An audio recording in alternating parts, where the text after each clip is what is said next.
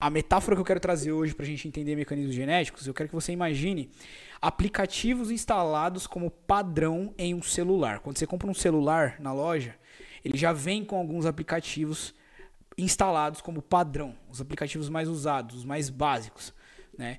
Os mecanismos genéticos, quando a gente fala de comportamento, são mais ou menos isso, tá? Eu gosto de usar essa metáfora porque dessa forma você entende que por mais que esse, esses aplicativos já venham previamente instalados, você tem o poder de substituí-los. Por exemplo, o navegador que vem no seu celular não é o navegador que você gosta. Você usa esse navegador para baixar outro. Tenho certeza que você faz isso.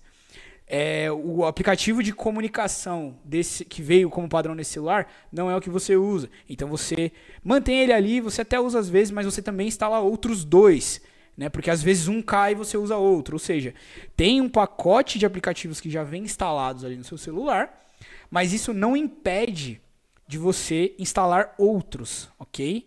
Mas mesmo assim, se você não instalar outros, aqueles principais estão ali permitindo com que você consiga utilizar o celular se você não instalar outros, ok?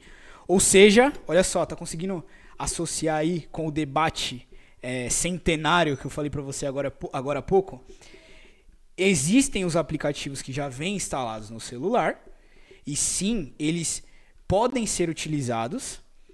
Muita gente utiliza, porém nem todas as pessoas utilizam só aqueles. Muita gente, inclusive, utiliza os que já vêm para baixar outros, instalar outros para utilizar outros.